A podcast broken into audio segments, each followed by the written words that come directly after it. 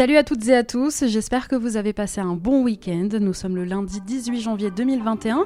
Je suis Sarah Menei, vous écoutez Flash Foot sur Free Ligue 1 Uber Eats.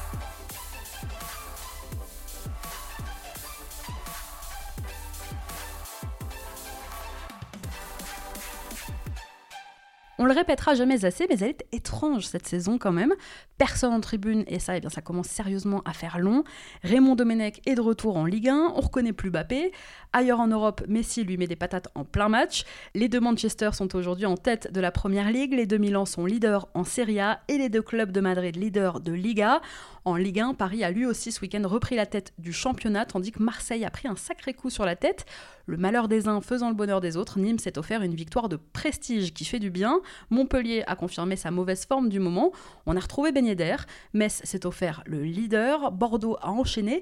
Et il y a eu pas mal de pénalties manqués. En gros, il s'est passé encore plein de choses. Et tout de suite, on fait le point sur ce qu'il ne fallait absolument pas manquer de cette 20e journée de Ligue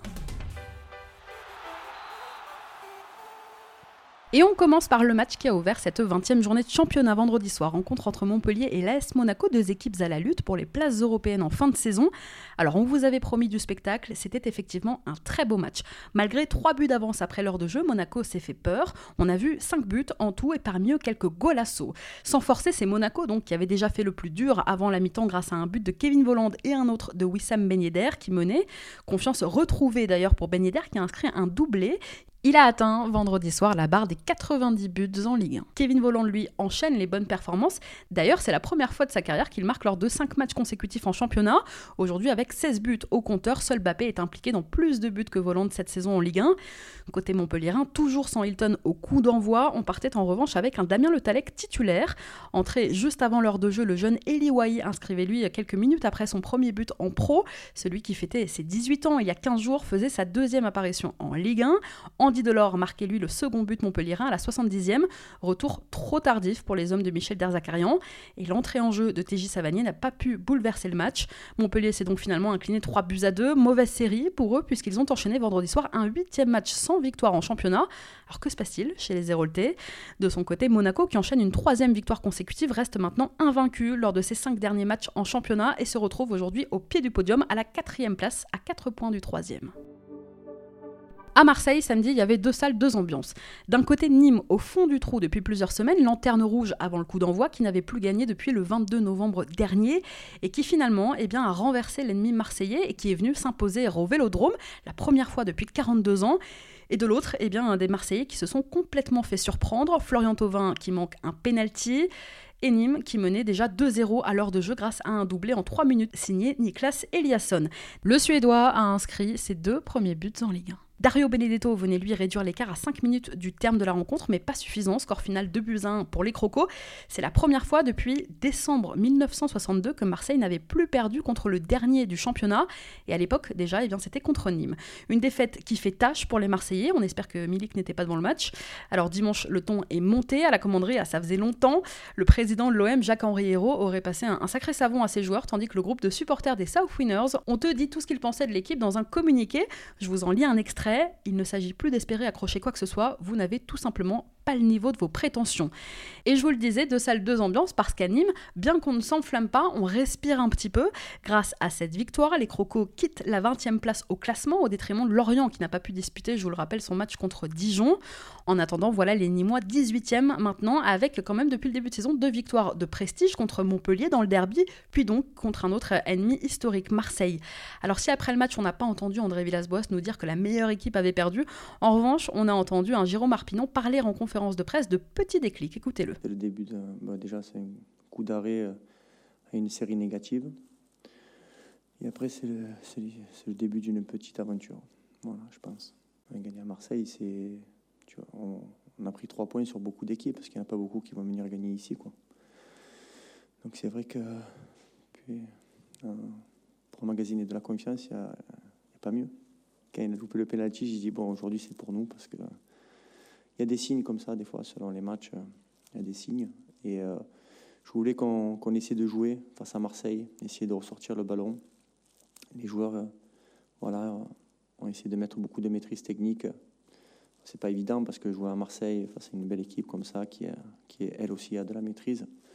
Mais quand on avait le ballon, je ne voulais pas qu'on le reperde de suite. Donc, pour emmagasiner justement de la confiance, quand tu arrives à garder le ballon contre Marseille, à les faire tourner un petit peu et, et annihiler un petit peu leur, leur pressing, euh, ça peut les mettre un petit peu en difficulté et ça te permet d'amener le ballon assez haut dans leur camp et ils défendent plus de la même manière après. Voilà. Il fallait exploiter les contres à, la perfection parce qu'ils laissent beaucoup d'espace dans leur dos. Souvent, il reste qu'à deux derrière. Alors quand il y a Camara, ben, il reste avec Camara, mais quand il est sorti, j'étais content. On va rester humble quand même sur cette victoire, mais ça peut être un déclic, c'est le début d'une petite aventure, c'est sûr. Sous la neige et non sans difficulté, samedi soir, le Paris Saint-Germain, privé de Mauricio Pochettino, testé positif au Covid, est allé s'imposer sur la plus petite marges, 1-0 sur la pelouse d'Angers. Pour la première fois de la saison, Paris avait pu aligner Neymar, Bappé, Angel Di Maria, Marquinhos et même Verratti en même temps au coup d'envoi. Et pourtant, c'est bien Levin Kurzava qui est venu délivrer les siens en seconde période sur un centre d'Alessandro Florenzi. Il faut dire que le SCO n'a pas démérité en mettant les Parisiens en difficulté. Mais voilà, malgré une quatrième rencontre en dix jours et après deux nuls consécutifs à l'extérieur, les Parisiens ont renoué samedi avec la victoire et repris au passage donc la tête de la Ligue 1. À l'issue de cette 20e journée, Angers de son côté reste quand même à une jolie septième place au classement. Ralenti par deux nuls consécutifs, le Stade Rennais s'est finalement relancé dimanche à Brest. Dans ce derby breton, c'est bien l'équipe de Julien Stéphan qui a pris le dessus sur celle d'Olivier Dalloglio. Vite menée après un but de Franck Honora, Rennes a égalisé dans la foulée grâce à Benjamin Bourigeau. Dans le dernier quart d'heure d'une rencontre dans l'ensemble équilibré où chacune des deux équipes aura eu son temps fort, Rennes a obtenu un penalty pour une faute d'Honora sur Adrien Truffert. C'est Clément Grenier qui s'est chargé de le transformer. Score final 2 buts 1 pour Rennes qui avec ce septième match sans défaite en championnat reste à hauteur de Monaco au classement et prend même de l'avance sur l'OM, à qui il reste toujours deux matchs de retard. Brest, de son côté, est 12e à l'issue de cette 20e journée de Ligue 1. Voilà l'ambiance en direct du vestiaire des Girondins de Bordeaux hier après-midi. Ils l'ont fait. Deuxième victoire consécutive en championnat pour les Bordelais. Ça n'était plus arrivé depuis un an et demi. En plus, ça faisait six ans que les Bordelais n'avaient plus gagné à l'Alliance. Grégory Sertic à l'époque jouait encore en Ligue 1. Conquérant face à Nice, malgré l'absence d'Atem Benarfa, trop juste pour ce match. Ce sont Wang, Thomas Bazic et même Paul Bice contre son ancien club qui ont marqué contre les Aiglons. Donc, score final 3-0 pour Bordeaux. Et en revanche, eh bien, la mauvaise série se poursuit pour l'OGC Nice. A sombré et a surtout repris ses mauvaises habitudes avec un jeu offensif assez stérile et des errements défensifs qui commencent à coûter très cher. Les Aiglons s'enfoncent à une triste 14e place au classement. C'était d'ailleurs un peu la même ambiance celebration dans le vestiaire strasbourgeois, avant sûrement que Thierry Loret ne calme tout le monde. Et oui, dans le même temps, le Racing a enchaîné troisième victoire consécutive en Ligue 1. Strasbourg a dominé un Saint-Etienne durement touché par le Covid grâce au neuvième but de la saison de Ludovic Ajorc. Riyad Boudbouz a lui manqué un penalty pour Saint-Etienne en début de rencontre. Score final 1-0 pour Strasbourg. Le Racing aujourd'hui est 13e au classement alors que les Verts sont 16e à une semaine du derby contre l'OL. Toujours pas de première victoire pour Raymond Domenech, un gardien qui en a ras-le-bol de prendre des buts. Un point pris seulement hier par le FC Nantes face à Lens. Score final un partout entre les deux équipes. Imran Louza sur penalty et Gaël Kakuta en fin de rencontre sont les deux uniques buteurs du match. Kakuta aurait d'ailleurs pu inscrire un doublé, mais il a manqué un penalty à la demi-heure de jeu. Alors voyons le verre à moitié plein pour les deux équipes. Côté Lensois, on était revanchards, on voulait se relancer après deux défaites consécutives en championnat. Eh bien, on ramène au moins un point de la Beaujoire. Et à Nantes, eh bien, on ne perd plus. 3 nuls sur les trois premiers matchs de l'ère Domenech sur le banc. Ça pourrait en satisfaire quelques-uns. Bon, en tout cas, ça satisfait pas du tout leur gardien, Alban Lafont, qui est apparu très déçu hier en conférence de presse. Ouais, forcément, vu la, physionomie du match, c'est un peu décevant de voilà de pas terminer le match avec les trois points. On a mené euh, quasiment 60 minutes dans, dans le match, donc euh, forcément c'est un peu rageant. Bah, J'en ai marre de, prendre des buts tout court. Hein on est gardien de but, on n'aime pas ça. Donc, euh, donc forcément, c'est rageant. Après, euh, sur le but qu'on prend, on savait que, euh, que Lens avait beaucoup de qualité sur les coups de pied arrêtés. On, a mis l'accent dessus, mais, mais voilà, malheureusement, on, prend un but qu'on peut éviter. C'est un relâchement, un manque de concentration. On n'a pas, on pas été attentif. Et euh, à ce niveau-là, ça, se paye cash. Hors terrain, c'était encore un week-end de mobilisation pour les supporters nantais ce week-end. Sur le parvis de la Beaujoire, à quelques minutes du coup d'envoi du match face à Lens, les supporters se sont réunis réclamant une nouvelle fois le départ du président Valdemar Kita. Bien conscient que ce bras de fer peut quand même faire fuir d'éventuels repreneurs, les supporters nantais avaient un message à faire passer. On tient à le dire, on insiste parce qu'on veut nous faire passer pour des espèces de tarés qui de toute façon, peu importe qui on mettra à la baguette du club, ils ne seront pas contents. On aura de la patience, on aura de la compréhension et surtout on fournira un soutien sans faille énorme pour le ou les repreneurs qui viendront avec un projet, qui viendront dans le respect du club, qui viendront avec des vrais objectifs. Ces repreneurs-là, on l'a dit la dernière fois par banderole, on le redit à l'oral, et il n'y a pas d'autre discours, on sera derrière eux sans faille. Même s'il faut en passer par des résultats compliqués dans un premier temps, s'il y a un projet qui s'installe et qui, qui voit sur le long terme, on sera là jusqu'au bout. La seule chose qu'on demande, c'est ce putain de projet qu'il n'y a pas depuis des années. C'est la seule chose qu'on demande, c'est ce qu'on lui a réclamé et réclamé et réclamé pendant des années. Il n'a pas été capable de le mettre en place. Acte, on passe à autre chose, on passe à de futurs repreneurs. Si eux mettent en place un projet, s'ils ont une vision sur le long terme, on sera derrière eux sans faille. Il faut qu'on se le dise, on n'est pas des anti-tout, on sera derrière eux sans faille. Aucune ambiguïté là-dessus. Dans le même temps, c'est Lille qui renversait Reims dans le Fergie Time. Victoire miraculeuse contre le stade de Reims à domicile. Les Lillois, privés de Burak Yilmaz et de Renato Sanchez, n'ont rien lâché. Menés 1-0 à la pause, les joueurs de Christophe Galtier ont égalisé au retour des vestiaires, puis marqué dans le temps additionnel grâce à Jonathan David. Score final 2 buts à 1 pour les Dogs, qui sont donc toujours au coude à coude en tête du classement avec les Parisiens, 42 points chacun. Paris reste devant à la différence de but. Enfin, en clôture de cette 20e journée, c'est Metz qui s'est offert le leader lyonnais dans un match très ouvert. Cette plaisante équipe de Metz depuis le début de saison est venue renverser l'OL 1-0. C'est Aaron Leia Iseka qui a marqué dans le temps additionnel l'unique but de la rencontre. Cette victoire messine vient mettre fin à une série de 16 matchs sans défaite pour l'OL. Et ouais, il fallait que ça arrive. Lyon a concédé hier sa première défaite depuis 4 mois et 2 jours. Mais cette défaite lyonnaise fait surtout perdre aux Gaunes leur siège de leader du championnat. À l'issue de cette 20e journée, les Lyonnais tombent à la troisième place du classement derrière le PSG et derrière Lille. Alors, on tient le grand perdant du week-end. Après la rencontre, Rudy Garcia ne cachait pas sa déception. Il revenait notamment sur un but refusé pour Karl Toko Ekambi pour une position d'hors-jeu d'Oussem Aouar signalée par l'arbitre, mademoiselle Stéphanie Frappard, et confirmée ensuite par l'arbitrage vidéo. Évidemment, c'est une défaite au goût vraiment amer. Euh, contre ce genre d'équipe, quand on a des situations, il faut se montrer très efficace. Et Dieu sait si on en a eu des occasions, des situations. Malheureusement, on a trop peu cadré, notamment en première, mais en deuxième, on a guère fait mieux. Euh, et puis, on a perdu un peu trop de duels à mon goût, même si c'est une équipe euh, très athlétique, on, le sait. Après, on est quand même victime de faits de jeu, et, contre ce genre d'équipe, il faut absolument marquer de manière à les faire sortir. On pensait tous avoir marqué euh, avec le but de, Karl. Moi, je, on ne va pas se cacher derrière ça, parce qu'encore une fois, le résultat on aurait dû l'obtenir, nous, avant ou après même ce but euh, refusé, en, étant, en faisant un peu plus chacun et en étant meilleur.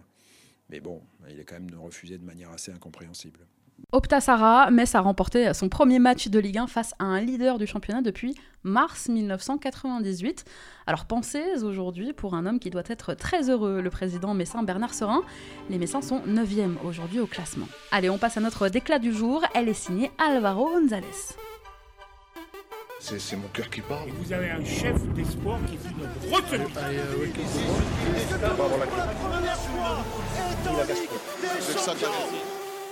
Gros coup de gueule du défenseur marseillais samedi après la défaite contre Nîmes. Sans langue de bois, Alvaro, qui portait le brassard de capitaine en fin de rencontre, a fait part de toute sa frustration. Parce qu'on ne peut pas faire la marque qu'on a fait euh, aujourd'hui. Je crois qu'on a besoin d'avoir un respect pour, pour le maillot. Et le moins qu'on peut, peut, faire, c'est courir, c'est on se battre dans le terrain. Aujourd'hui, on n'a fait rien, rien. Et je crois que tous les jours, quand on, peut, on parle de, coach, de, de, de choses que, que ce n'est pas, pas vrai. C'est nous. Et quand on fait la mer, on perd. Parce que toutes les équipes ils sont bons dans la Ligue, dans la Liga, dans les premières, tout, Champions League, tout. On fait la mer aujourd'hui, on perd. OK.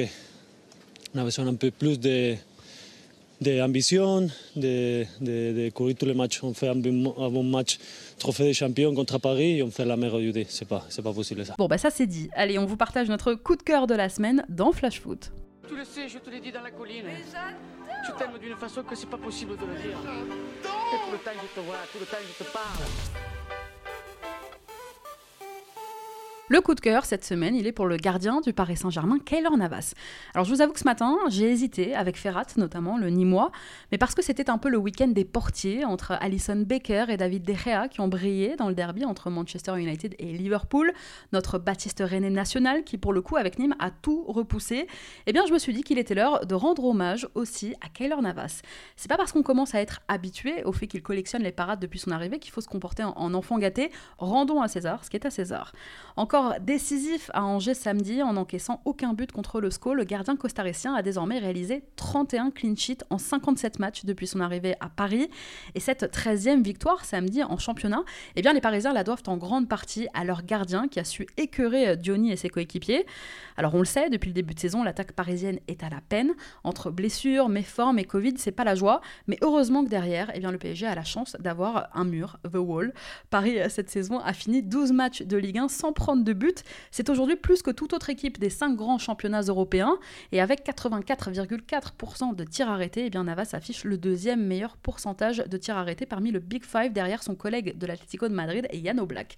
Souvenez-vous, la saison dernière déjà, dans la foulée de son arrivée, Paris atteignait la finale de la Ligue des Champions à Lisbonne, loin d'être un hasard. Absent en début de saison, Keller Navas n'avait pas été des deux défaites en championnat à Lens puis contre Marseille.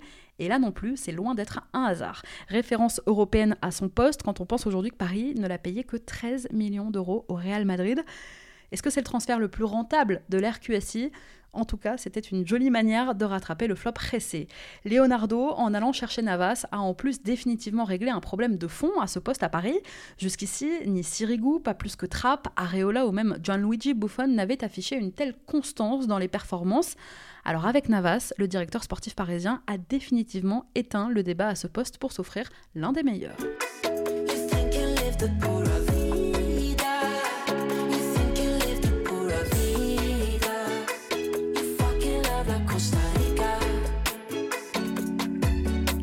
On termine ce flash foot en souhaitant un très joyeux anniversaire à Yannick Cahuzac.